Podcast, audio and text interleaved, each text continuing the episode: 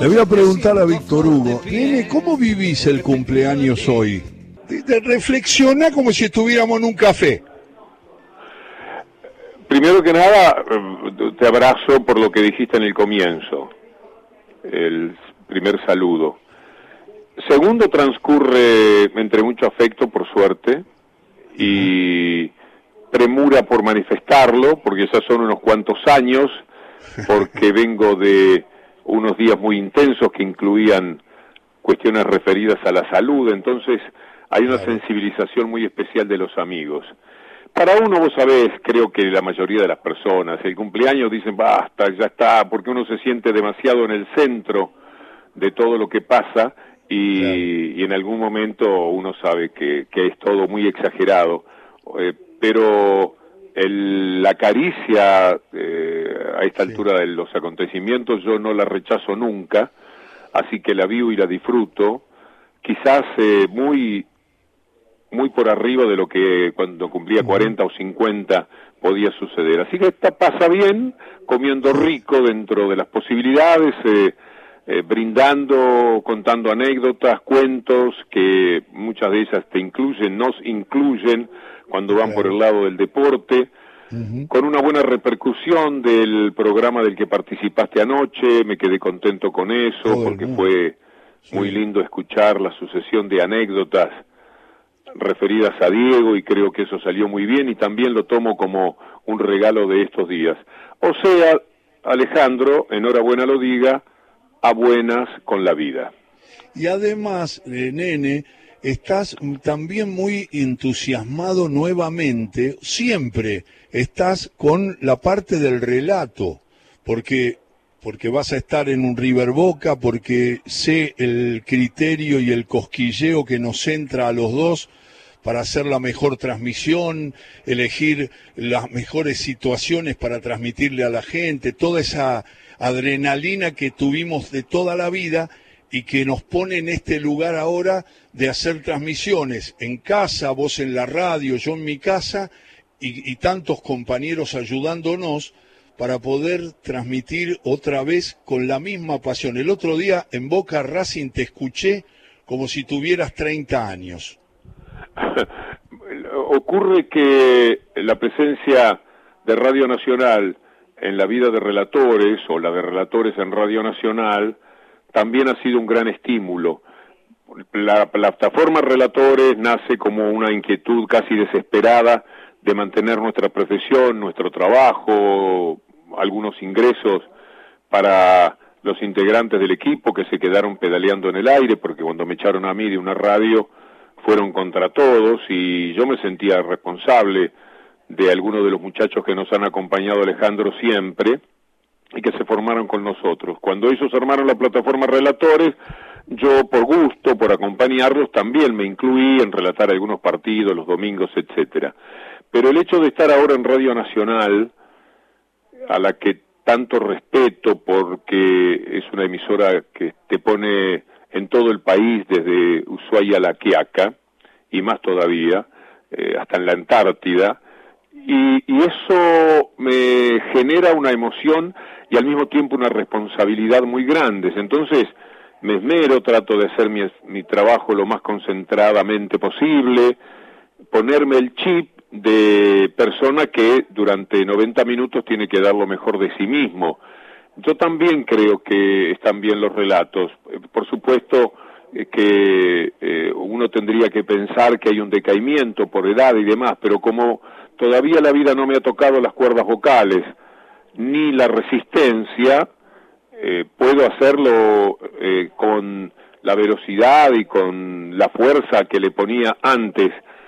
cuando el relato era una cosa tan cotidiana de mi vida, era el desarrollo de mi más importante profesión, si es que hay otras. Y ahora en Radio Nacional ha sido la sensación de un estímulo muy grande, sumado al deseo de no defraudar, porque yo he relatado muchas veces mal en mi vida, estuve flojo, estuve cansado, estuve distraído, eh, no me enganché con el partido, me equivoqué en los nombres de algunos jugadores, llegué tarde a algún gol, Esto me pasaba a los 30, a los 40 y a los 50. Pero si te pasa a los 70 y, el pico, eh, parece que es porque te estás poniendo viejo. Y entonces yo todavía combato esa idea porque nada me va a pasar porque esté con 73. Me pasa como me pasó siempre, porque uno no es el mismo todos los días, porque a veces está espléndido físicamente y en otras le hemos dado muy duro, por ejemplo, a las cuerdas vocales. El otro día vos decís eso de Boca Racing me alivia, porque sé que me lo estás diciendo sinceramente, si no,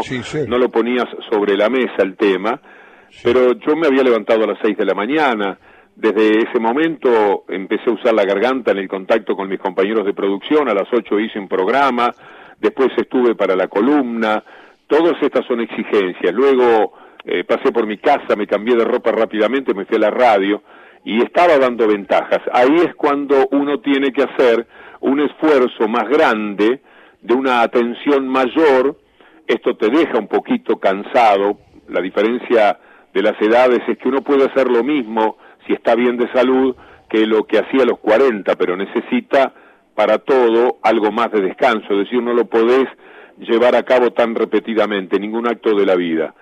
Y cuando terminó el partido era como si me hubieran dado una paliza y el otro día estaba un poco cascado de la garganta porque tampoco dormí lo suficiente y vos sabés lo que es el descanso para nosotros. Pero el relato deportivo, el hacerlo en Radio Nacional, el saber que Relatores le acercó a Radio Nacional lo que se merece nacional de repercusión, con algo que hasta Ibope eh, ha merituado de una manera muy interesante, todo eso es una especie de impulso para seguir haciéndolo. Nunca lo voy a hacer cuando la repetición de los errores o eh, la decadencia vocal o la decadencia de la creatividad, el querer decir algo y que no te salga, cuando eso suceda no lo voy a hacer. Eso será la, el final y lo aceptaré y, y, bueno, daré los hurras, pediré disculpas, muchachos, esto no da para más. Pero en este momento yo siento que estoy todavía perfectamente en condiciones de hacerlo,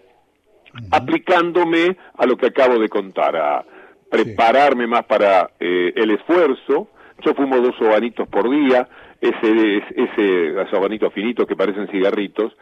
pero ese día eh, que voy a relatar nada para no tocar las cuerdas con algo que seguramente le juega en contra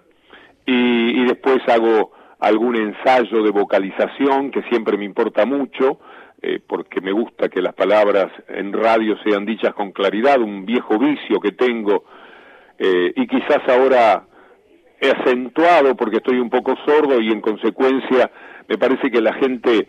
no todos por supuesto, pero la gente eh, es como descuidada al hablar con la vocalización, y yo soy un enamorado de eso, y es una característica que tenemos, Alejo, un poco natural y otro poco eh, trabajado. Sé que todo lo que está sucediendo es muy grato para mí, ojalá que lo pueda hacer, qué sé yo, un par de años más por lo menos, yo siento que estoy de salida en muchas cosas, eh, naturalmente y lo tengo plenamente aceptado, pero mientras pueda la meto para adelante. Es la voz de Víctor Hugo y nene, eh, te dejo, pero quiero, vos sabés que no voy a ponerte ninguna ficha ni para que te pongas este duro con gente y todo, pero hoy me asaltó y lo compartí en la editorial en el comienzo preguntarme y preguntarte, porque nos has guiado mucho y nos guías mucho y nos representás y nos ayudas a pensar,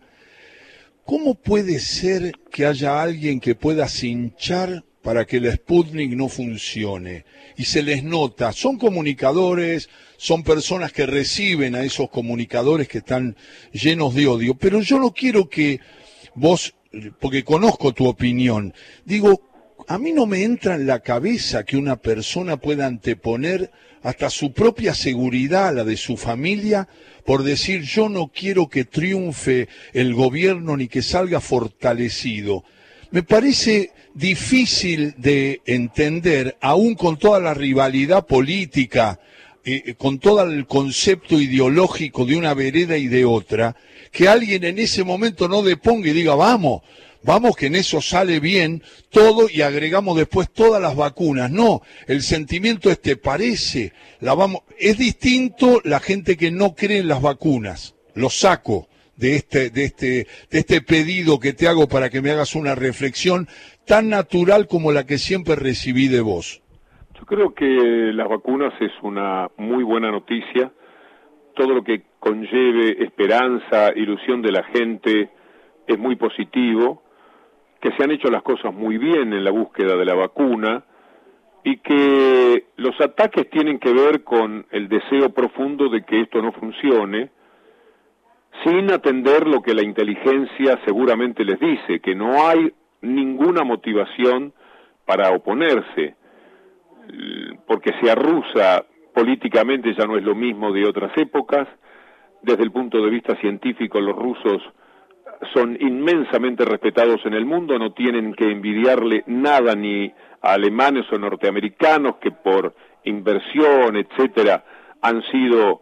puntales en, en, el mundo. El esfuerzo argentino tiene que ver en cómo se consiguen muchas vacunas, no unas pocas. Resulta simbólico observar que Chile tenía una enorme satisfacción, Piñera decía viva Chile, estaban llegando 10.000 vacunas Pfizer, que no son para nada mejores que las vacunas rusa si nos atenemos a los controles que se han hecho sobre la, eh, eh, la, la, eh, cuestión de cuán eficaces son, 95% de eficacia, entre 90 y 95 en ambos casos, testeado, chequeado, etcétera. Por lo tanto, es indudable que hay una oposición muy grande a que esto triunfe.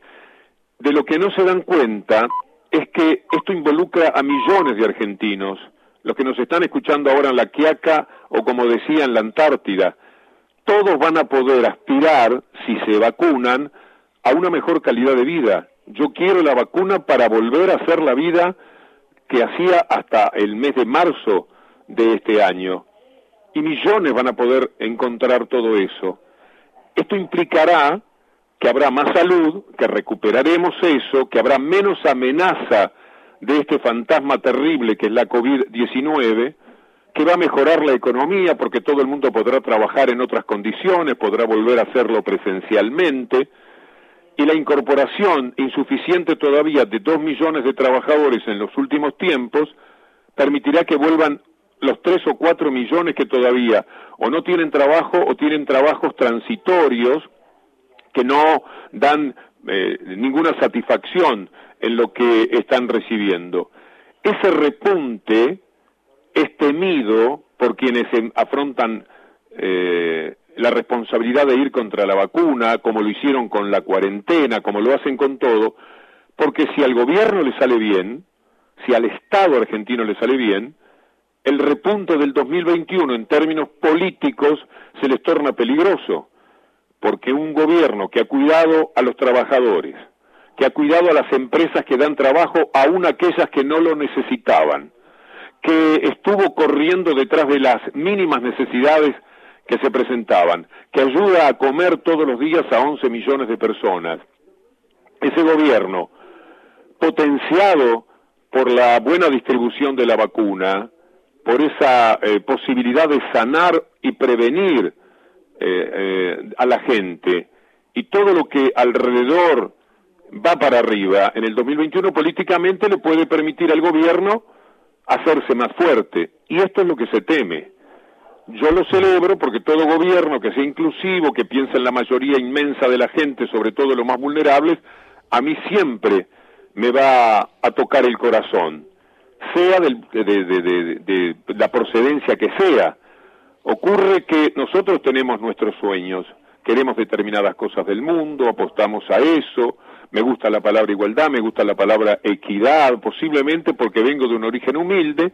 al que le tocó padecer en un comienzo las desigualdades que se dan. La observancia de esto no se te va nunca, como todas las cosas que se viven en la niñez y en la preadolescencia. Y de ahí vinieron los conceptos políticos que apliqué durante toda mi vida respecto a cómo me gustaría que estuviera organizada la sociedad. Si en algún momento un movimiento político pasa por lo que yo sueño, bueno, lo miro con simpatía. Si se traiciona, inmediatamente me bajo de esa posibilidad. No viene al caso ahora. Es verdad que uno quisiera dos o tres elementos muy fuertes que hay en la sociedad, la justicia, la concentración de los medios de comunicación, aquello que se intentó eh, desvirtuar un poco a través de la ley de medios y no se pudo, que hay cosas que yo quisiera, que también pasan fuertemente por mi vida, pero yo soy un señor que acabo de comer muy bien, que vive en su casa propia, que ha podido viajar, que se ha podido dar gusto. Soy una especie de señor burgués de muy buena vida ahora que simplemente no olvida sus viejos reclamos por la justicia que el mundo no da y que por el contrario todos los días nos está quitando. Entonces, por ahí un poco juega eh, mi percepción de cómo yo siento el gobierno ahora. Le faltan cosas que a mí me, eh, y a otros ciudadanos que están en la misma condición que yo le hacen mucha falta. Tenemos necesidad de ver que la justicia funcione de una manera distinta a este desastre que se ha dejado en estos años. Pero si yo antepongo mis necesidades a las que tienen los que buscan trabajo, a los que quieren conservar el trabajo, a los que quieren comer simplemente, a los que quieren mantener la educación de sus hijos, soy un egoísta, que es una actitud muy frecuente que se da en la clase media. Yo estoy satisfecho y miro mi posición y mis expectativas. Bueno, yo las tengo un poco en suspenso. Me parece que este ha sido un año en el cual ciertos planteos eran egoístas, porque hubo que correr, para lo que dije antes y no quiero ser redundante, para ayudar a la gente, tironeada el de la clase media hacia la clase media más baja, el de la clase media más baja hacia la pobreza y el de la pobreza hacia la indigencia, en un corrimiento social hacia abajo permanentemente, salvo en las cúpulas nacionales y mundiales que ya no saben no tienen idea qué hacer con el dinero salvo concentrar más el poder para mantener ese dinero y, y, luego acrecentarlo. Por ahí viene todo lo que es el, el, planteo. No estamos discutiendo solo por la vacuna. La inteligencia que yo les atribuyo a quienes están en la vereda de enfrente es alta, no es tan baja, no es negada. Entonces lo que sucede es que los traba el odio y el temor a que a este gobierno le vaya bien. El problema es que cuando vos jugás de esa manera, estás contribuyendo a la infelicidad de millones y millones de personas que no tienen nada.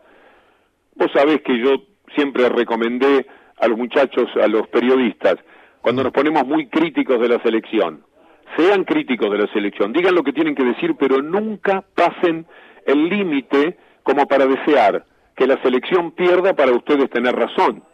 Esta es una experiencia, a lo mejor yo viví algo por el estilo y aprendí de eso. Es muy triste para un periodista ir a un campeonato del mundo.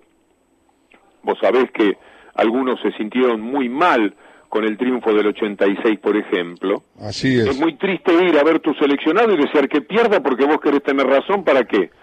Para decir en el micrófono donde te escuchan algunos miles de personas, vio que yo tenía razón,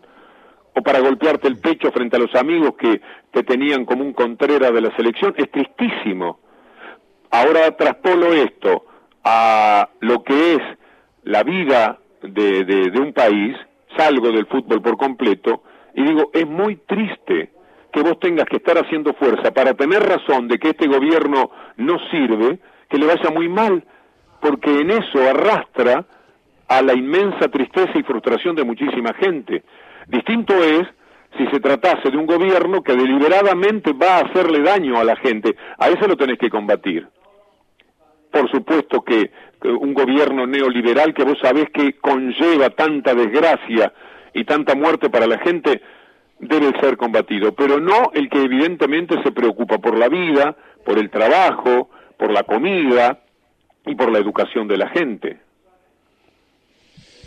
Qué grande, Víctor Hugo. Muchas gracias por esto y feliz cumple, nene. Saludos a toda la familia. Disfruta mucho el día. Un abrazo enorme, Alejo querido. Chau, chau.